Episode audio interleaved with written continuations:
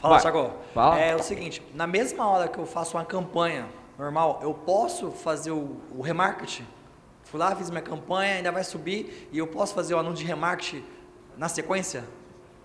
Sim, pode fazer. O que acontece é, ó, criei a minha campanha, não tem tráfego ainda, já pode criar campanha de remarketing, porque conforme vai populando o público, já na hora que vai rodar automaticamente só a sua campanha. Então você cria na hora, Valeu. beleza? Tem problema não.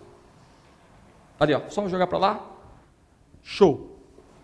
Então, Thiago, a, a minha pergunta é bem específica, né? Para um SaaS, Aham. eu, tenho, eu tenho um iframe no meu site, que esse iframe linka com o pool de servidores que eu tenho.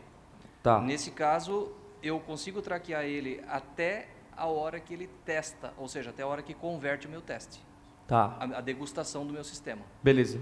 Até ali, o Google me diz certinho o que eu preciso saber.